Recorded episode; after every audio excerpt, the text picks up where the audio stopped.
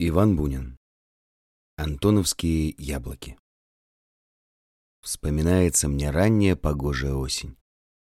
Август был с теплыми дождиками, как будто нарочно выпадавшими для сева, с дождиками в самую пару, в середине месяца около праздника Святого Лаврентия. А осень и зима хороши живут, коли из Лаврентия вода тиха и дождик. Потом бабьим летом паутины много села на поля. Это тоже добрый знак. Много тенетника на бабье лето, осень ядреная. Помню раннее, свежее, тихое утро. Помню большой, весь золотой подсохший и поредевший сад. Помню кленовые аллеи, тонкий аромат опавшей листвы и запах антоновских яблок. Запах меда и осенней свежести. Воздух так чист, точно его совсем нет. По всему саду раздаются голоса и скрип телег. Это тархани. Мещане-садовники наняли мужиков и насыпают яблоки, чтобы в ночь отправлять их в город. Непременно в ночь, когда так славно лежать на вазу, смотреть в звездное небо, чувствовать запах дегтя в свежем воздухе и слушать, как осторожно поскрипывает в темноте длинный обоз по большой дороге. Мужик, насыпающий яблоки, Ест их с сочным треском одно за одним. Но уж таково заведение. Никогда мещанин не оборвет его. А еще скажет, «Вали, ешь досыта, делать нечего. На сливании все мед пьют». И прохладную тишину утра нарушает только сытое квахтание дроздов на коралловых рябинах в чаще сада. Голоса да гулкий стук сыпаемых в меры и кадушки яблок поредевшем саду далеко видна дорога к большому шалашу, усыпанная соломой, и сам шалаш, около которого мещане обзавелись за лето целым хозяйством. Всюду сильно пахнет яблоками. Тут особенно. В шалаше устроены постели. Стоит одноствольное ружье, позеленевший самовар. В уголке посуда. Около шалаша валяются рогожи, ящики, всякие истрепанные пожитки, вырыта земляная печка. В полдень на ней варится великолепный кулеш с салом. Вечером греется самовар. И по саду между деревьями расстилается длинной полосой голубоватый дым. В праздничные же дни около шалаша целая ярмарка. И за деревьями поминутно мелькают красные уборы. Толпятся бойкие девки-однодворки в сарафанах, сильно пахнущих краской. Приходят барские в своих красивых и грубых дикарских костюмах. Молодая старостиха, беременная, с широким сонным лицом и важная, как холмогорская корова. На голове ее рога. Косы положены по бокам макушки и покрыты несколькими платками, и покрыты несколькими платками, так что голова кажется огромной. Ноги в полусапожках с подковами стоят тупо и крепко. Безрукавка плисовая, занавеска длинная. А Панева черно-лиловая с полосами кирпичного цвета и обложенная на подоле широким золотым прозументом. «Хозяйственная бабочка», — говорит о ней мещанин, покачивая головою. Переводятся теперь и такие. А мальчишки в белых замашных рубашках и коротеньких порточках с белыми раскрытыми головами все подходят. Идут по двое, по трое, мелко перебирая босыми ножками, и косятся на лохматую овчарку, привязанную к яблоне. Покупает, конечно, один, ибо и покупки-то всего на копейку или на яйцо. Но покупателей много. Торговля идет бойко. И чехоточный мещанин в длинном сюртуке и рыжих сапогах весел. Вместе с братом, картавым шустрым полуидиотом, который живет у него из милости, он торгует с шуточками, прибаутками и даже иногда тронет на тульской гармонике. И до вечера в саду толпится народ. Слышится около шалаша смех и говор, а иногда и топот пляски. К ночи в погоду становится очень холодно и расисто. Надышавшись на гумне ржаным ароматом новой соломы и мекины, бодро идешь домой к ужину мимо садового вала. Голоса на деревне или скрип ворот раздаются по студенной заре необыкновенно ясно. Темнеет. И вот еще запах. В саду костер. и крепко тянет душистым дымом вишневых сучьев. В темноте, в глубине сада сказочная картина. Точно в уголке ада пылает около шалаша багровое пламя, окруженное мраком. И чьи-то черные, точно вырезанные из черного дерева силуэты двигаются вокруг костра, меж тем как гигантские тени от них ходят по яблоням. То по всему дереву ляжет черная рука в несколько аршин, то четко нарисуются две ноги, два черных столба. И вдруг все это скользнет с яблони, и тень упадет по всей аллее, от шалаша до самой калитки. Поздней ночью, когда на деревне погаснут огни, когда в небе уже высоко блещет бриллиантовое созвездие стажар, еще раз пробежишь в сад. Шурша по сухой листве, как слепой доберешься до шалаша. Там по полянке немного светлее, а над головой белеет Млечный путь. «Это вы, Борчук?» — тихо окликает кто-то из темноты. «Я. А вы не спите еще, Николай?» «Нам нельзя спать. А должно уж поздно. Вон, кажись, пассажирский поезд идет». Долго прислушиваемся и различаем дрожь в земле. Дрожь переходит в шум. Растет, и вот как будто уже за самим садом ускоренно выбивают шумный такт колеса. Громыхая и стуча, несется поезд. Ближе, ближе, и вдруг начинает стихать. Глохнуть, точно уходя в землю. «А где у вас ружье, Николай?» «А вот, возле ящика-с». Вскинешь кверху тяжелую, как лом, одностволку и смаху выстрелишь. Багровое пламя с оглушительным треском блеснет к небу, ослепит на миг и погасит звезды а бодрое эхо кольцом грянет и раскатится по горизонту, далеко-далеко замирая в чистом и чутком воздухе. «Ух, здорово!» — скажет мещанин. «Потращайте, потращайте, Борчук, а то просто беда. Опять всю дулю на валу отрясли, а черное небо чертят огнистыми полосками падающие звезды. Долго глядишь в его темно-синюю глубину, переполненную созвездиями, пока не поплывет земля под ногами. Тогда встрепенешься и, пряча руки в рукава, быстро побежишь по аллее к дому. Как холодно, расисто и как хорошо жить на свете. Ядреная Антоновка к веселому году. Деревенские дела хороши. Если Антоновка уродилась, значит и хлеб уродился. Вспоминается мне урожайный год. На ранней заре, когда еще кричат петухи и по-черному дымятся избы, Распахнешь, бывало, окно в прохладный сад, наполненный лиловатым туманом, сквозь который ярко блестит кое-где утреннее солнце. И не утерпишь. Велишь поскорее заседлывать лошадь, а сам побежишь умываться на пруд. Мелкая листва почти вся облетела с прибрежных лозин, и сучья сквозят на бирюзовом небе. Вода под лозинами стала прозрачная, ледяная и как будто тяжелая. Она мгновенно прогоняет ночную лень. И умывшись и позавтракав в людской с работниками, горячими картошками и черным хлебом с крупной сырой солью, с наслаждением чувствуешь под собой скользкую кожу седла, проезжая по выселкам на охоту. Осень — пора престольных праздников. И народ в это время прибран, доволен, ведь деревни совсем не тот, что в другую пару. Если же год урожайный, и на гумнах возвышается целый золотой город, а на реке звонко и резко гогочут по утрам гуси, так в деревне и совсем неплохо. К тому же наши выселки спокон веку, еще со времен дедушки славились богатством. Старики и старухи жили в выселках очень подолгу. Первый признак богатой деревни. И были все высокие, большие и белые, как лунь. Только и слышишь, бывало. Да, вот Агафья 83 годочка отмахала. Или разговоры в таком роде. «И когда это ты умрешь, Панкрат? Небось, тебе лет сто будет». «Как изволите говорить, батюшка?» «Сколько тебе годов, спрашиваю?» «А не знаю, с батюшка». «Да Платона Аполлоныча-то помнишь?» «Как же с батюшка? Явственно помню». «Ну вот видишь, тебе, значит, никак не меньше ста». Старик, который стоит перед барином, вытянувшись, кротко и виновато улыбается. Что ж, мол, делать? Виноват. Зажился.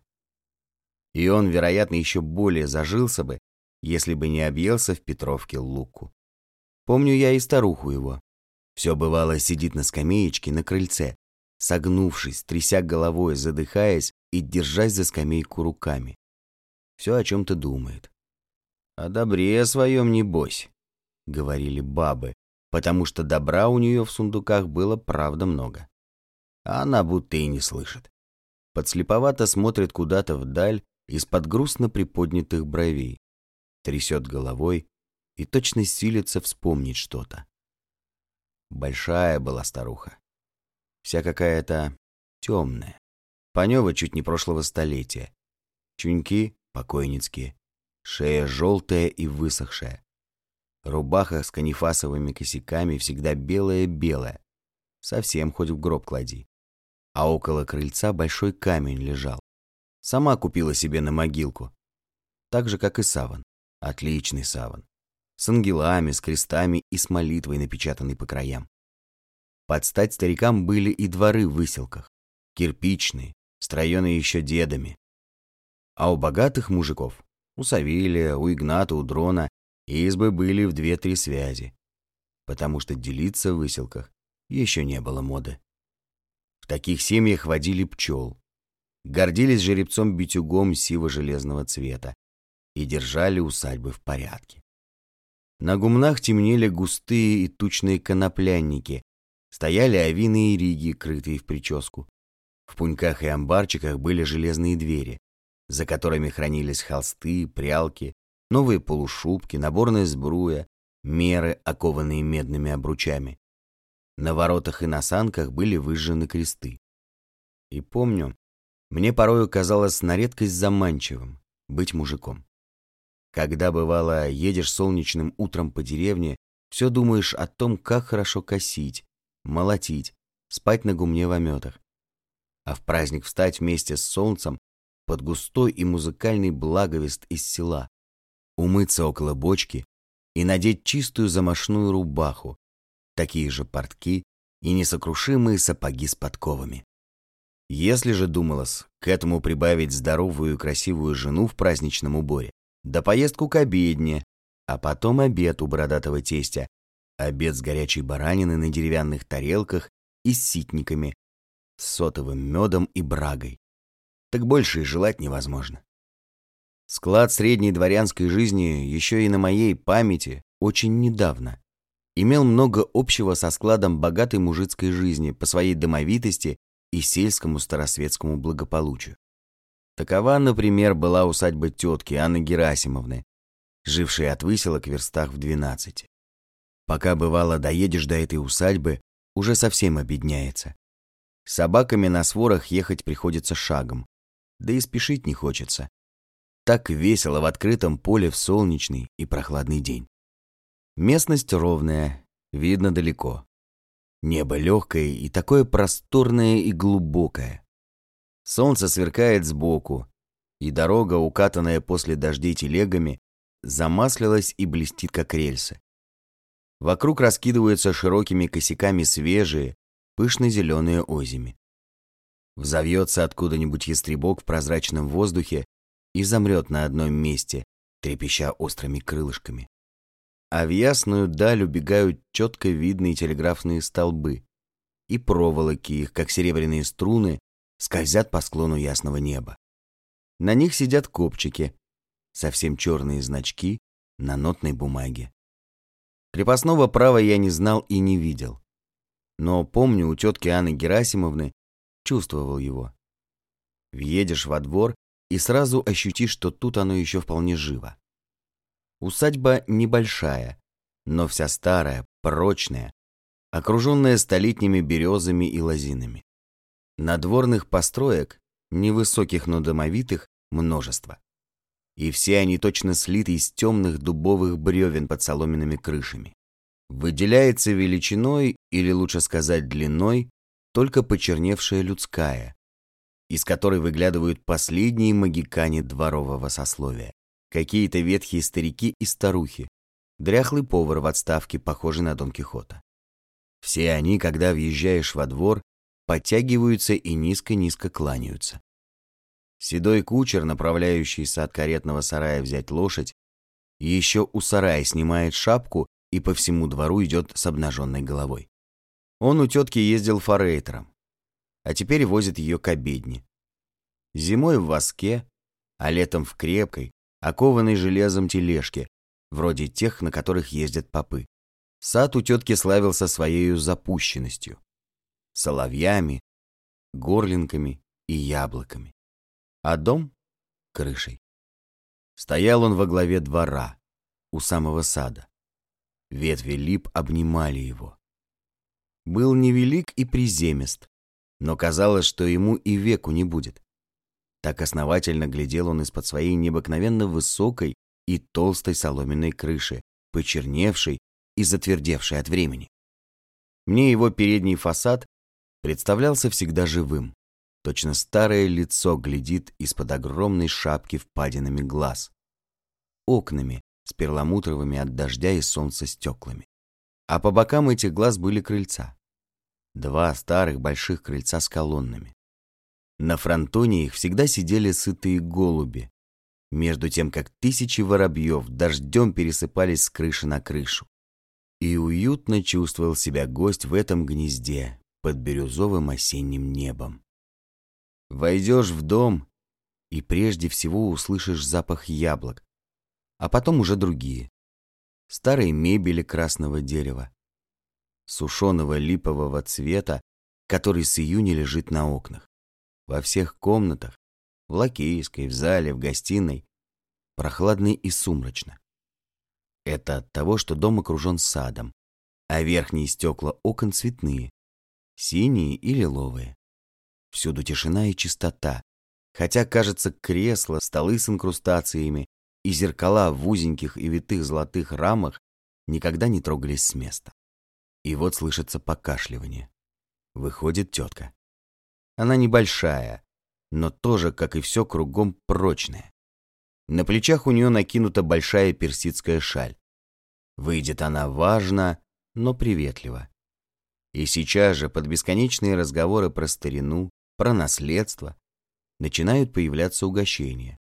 Сперва дули, яблоки, антоновские, бельбарыня, боровинка, плодовитка, а потом удивительный обед. Вся насквозь розовая вареная ветчина с горошком, фаршированная курица, индюшка, маринады и красный квас, крепкий и сладкий-присладкий. Окна в сад подняты, и оттуда веет бодрой осенней прохладой. За последние годы одно поддерживало угасающий дух помещиков – охота. Прежде такие усадьбы, как усадьба Анны Герасимовны, были не редкость. Были и разрушающиеся, но все еще жившие на широкую ногу усадьбы с огромным поместьем, с садом в 20 десятин. Правда, сохранились некоторые из таких усадеб еще и до сего времени, но в них уже нет жизни. Нет троек, нет верховых киргизов, нет гончих и борзых собак, нет дворни и нет самого обладателя всего этого, помещика-охотника, вроде моего покойного Шурина Арсения Семеновича. С конца сентября наши сады и гумно пустели. Погода по обыкновению круто менялась. Ветер по целым дням рвал и трепал деревья. Дожди поливали их с утра до ночи. Иногда к вечеру между хмурыми низкими тучами пробивался на западе трепещущий золотистый свет низкого солнца. Воздух делался чист и ясен, а солнечный свет ослепительно сверкал между листвою, между ветвями, которые живою сеткою двигались и волновались от ветра. Холодно и ярко сияло на севере, над тяжелыми свинцовыми тучами жидкое голубое небо а из-за этих туч медленно выплывали хребты снеговых гор облаков. Стоишь у окна и думаешь. А вось Бог даст распогодиться. Но ветер не унимался. Он волновал сад, непрерывно бегущую из трубы людской струю дыма и снова нагонял зловещие космы пепельных облаков. Они бежали низко и быстро, и скоро точно дым затуманивали солнце погасал его блеск, закрывалось окошечко в голубое небо, а в саду становилось пустынно и скучно. И снова начинал сеять дождь. Сперва тихо, осторожно.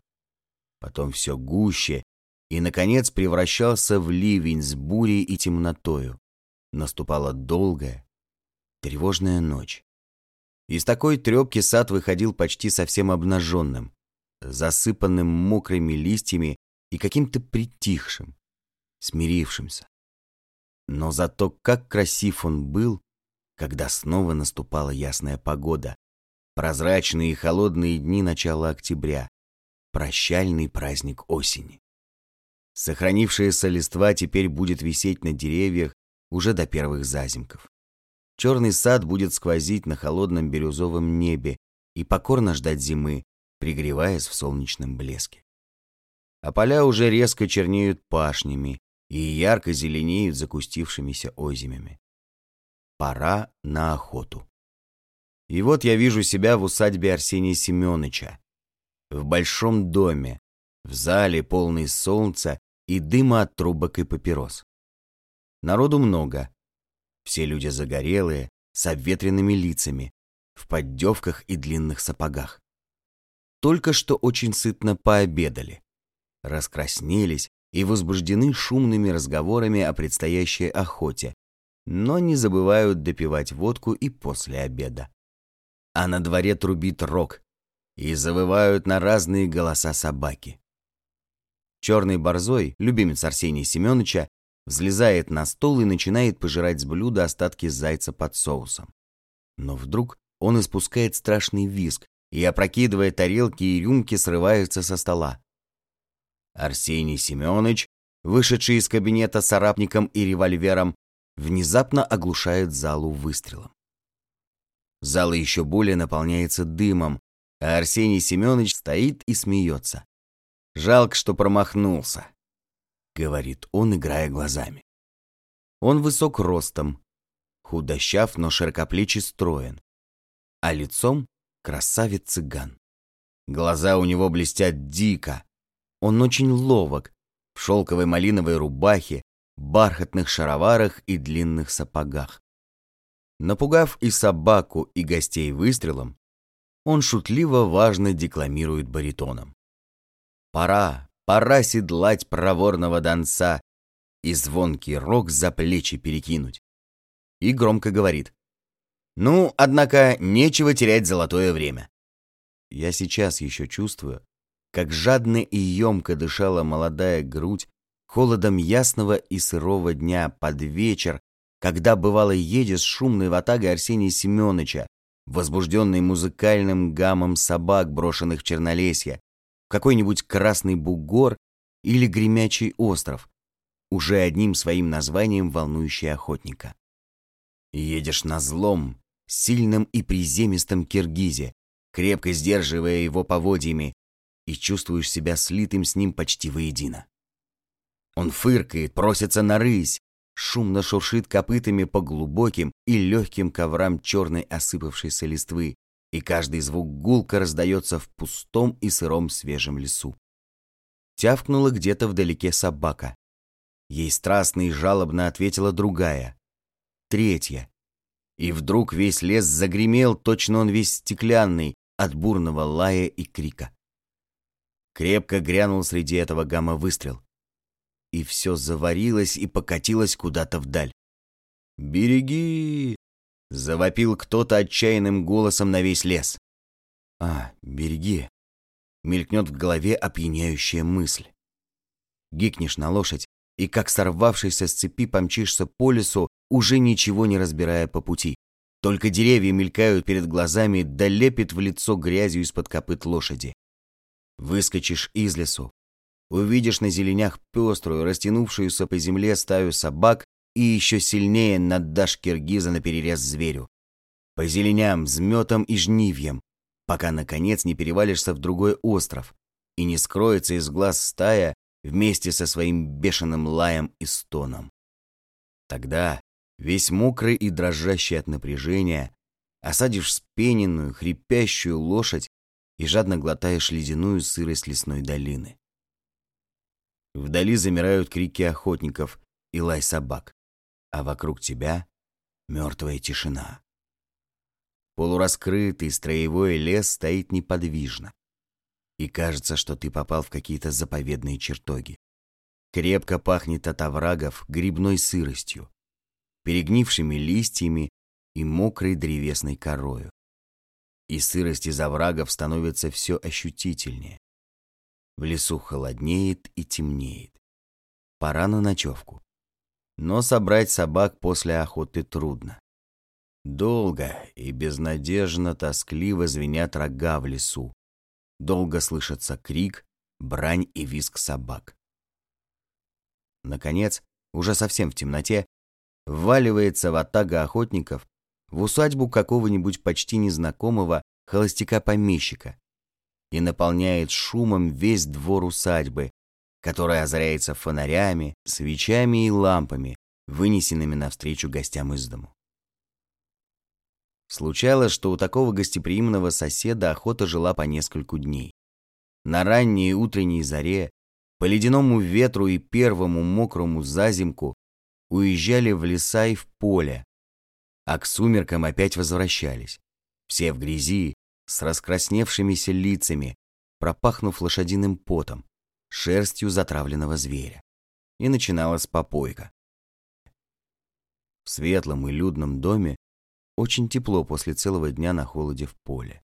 Все ходят из комнаты в комнату в расстегнутых поддевках, беспорядочно пьют и едят, шумно передавая друг другу свои впечатления над убитым матерым волком, который, оскалив зубы, закатив глаза, лежит с откинутым на сторону пушистым хвостом среди залы и окрашивает своей бледной и уже холодной кровью пол. После водки и еды чувствуешь такую сладкую усталость, такую негу молодого сна, что как через воду слышишь говор.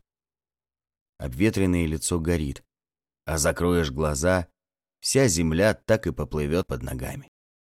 А когда ляжешь в постель, в мягкую перину, где-нибудь в угловой старинной комнате с образничкой и лампадой, замелькают перед глазами призраки огнисто-пестрых собак, во всем теле заноет ощущение скачки, и не заметишь, как потонешь вместе со всеми этими образами и ощущениями в сладком и здоровом сне, забыв даже, что эта комната была когда-то молельной старика, имя которого окружено мрачными крепостными легендами, и что он умер в этой молельной, вероятно, на этой же кровати.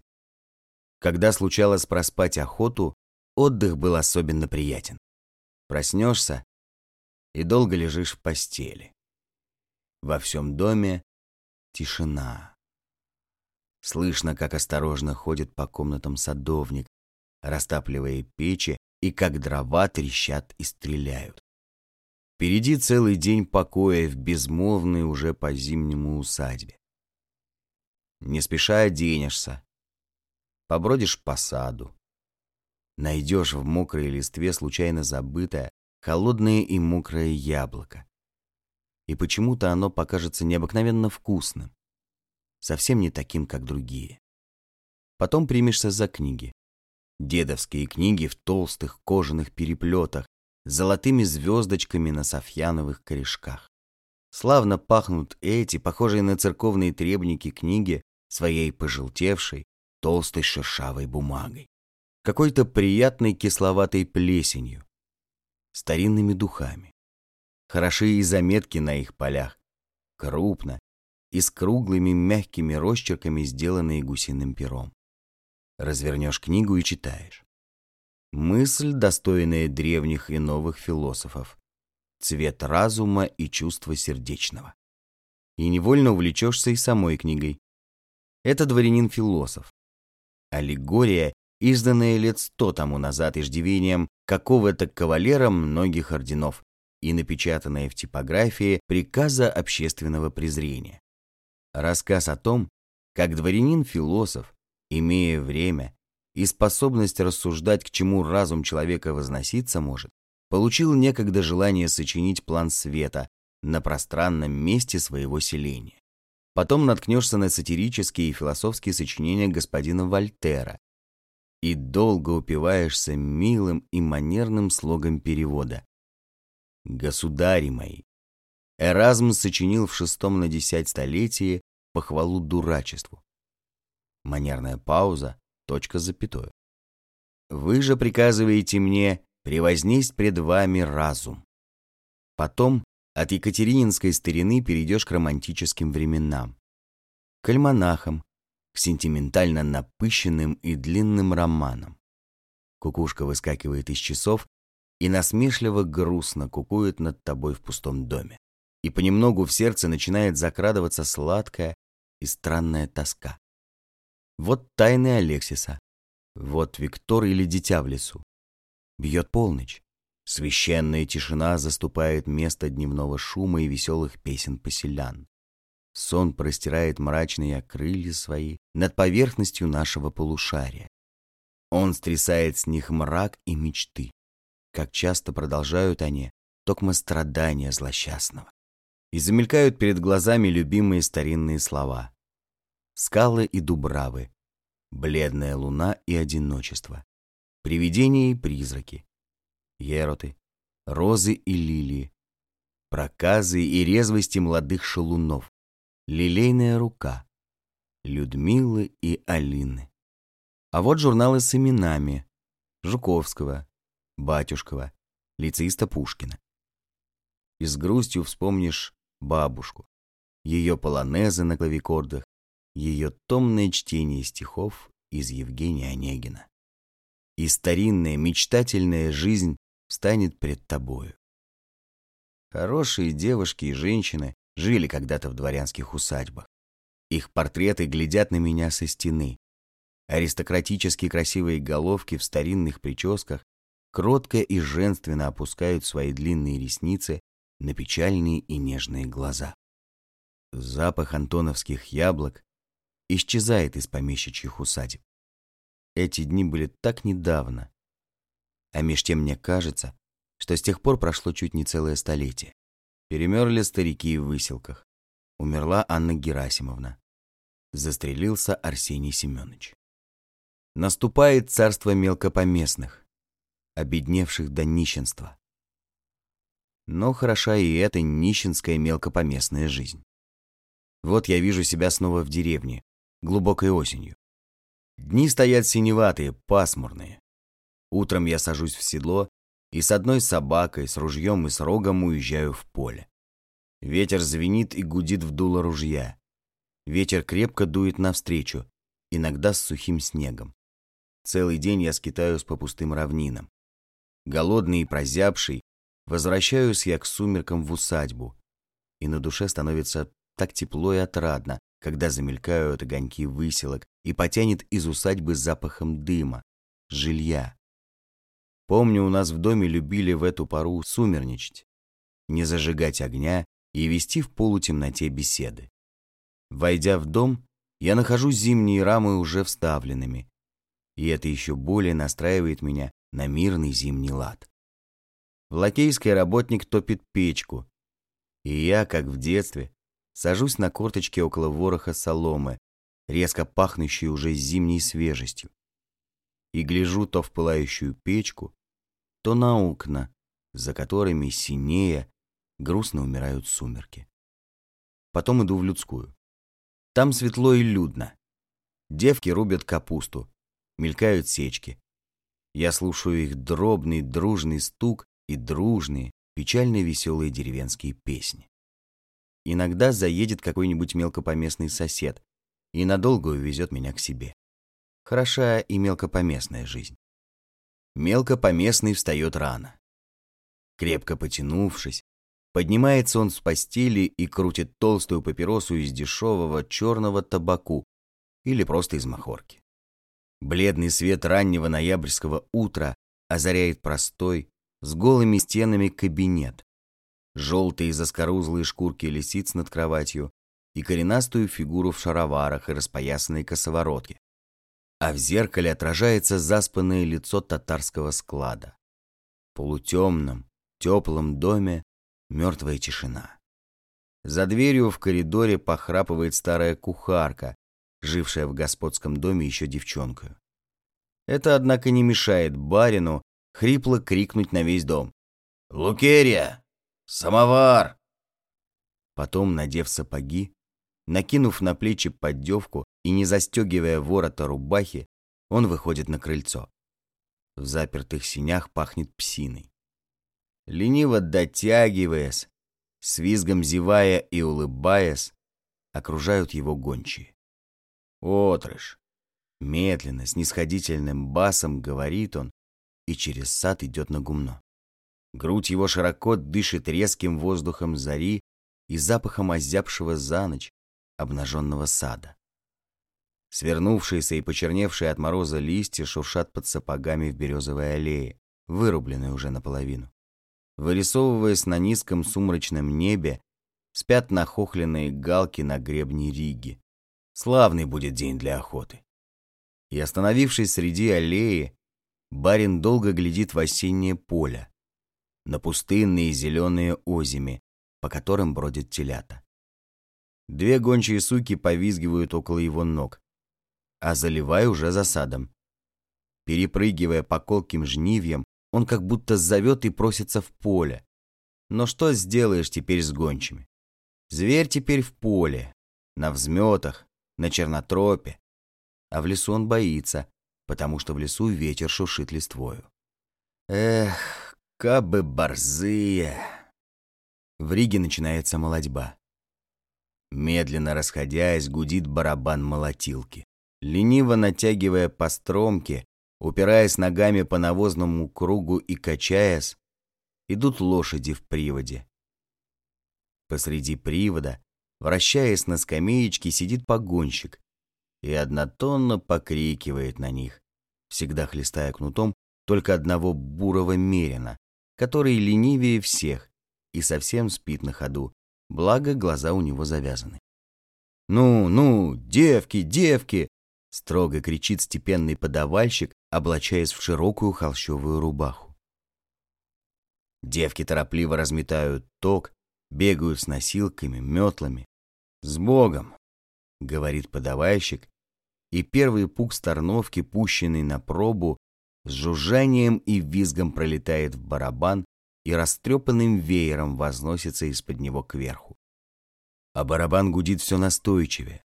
Работа закипает, и скоро все звуки сливаются в общий приятный шум молодьбы. Барин стоит у ворот Риги и смотрит, как в ее темноте мелькают красные и желтые платки, руки, грабли, солома, и все это мерно двигается и суетится под гул барабана и однообразный крик и свист погонщика. Хоботье облаками летит к воротам. Барин стоит, весь посеревший от него. Часто он поглядывает в поле. Скоро-скоро забелеют поля. Скоро покроет их зазимок. Зазимок. Первый снег. Борзых нет. Охотиться в ноябре не с чем. Но наступает зима. Начинается работа с гончими. И вот опять, как в прежние времена, съезжаются мелкопоместные друг к другу, пьют на последние деньги по целым дням пропадают в снежных полях. А вечером на каком-нибудь глухом хуторе далеко светятся в темноте зимней ночи окна флигеля. Там, в этом маленьком флигеле, плавают клубы дыма, тускло горят сальные свечи, настраивается гитара. На сумерки буин ветер загулял, широкие мои ворота растворял, начинает кто-нибудь грудным тенором и прочие нескладно, прикидываясь, что они шутят, подхватывают с грустной, безнадежной удалью. Широки мои ворота растворял, белым снегом путь-дорогу заметал.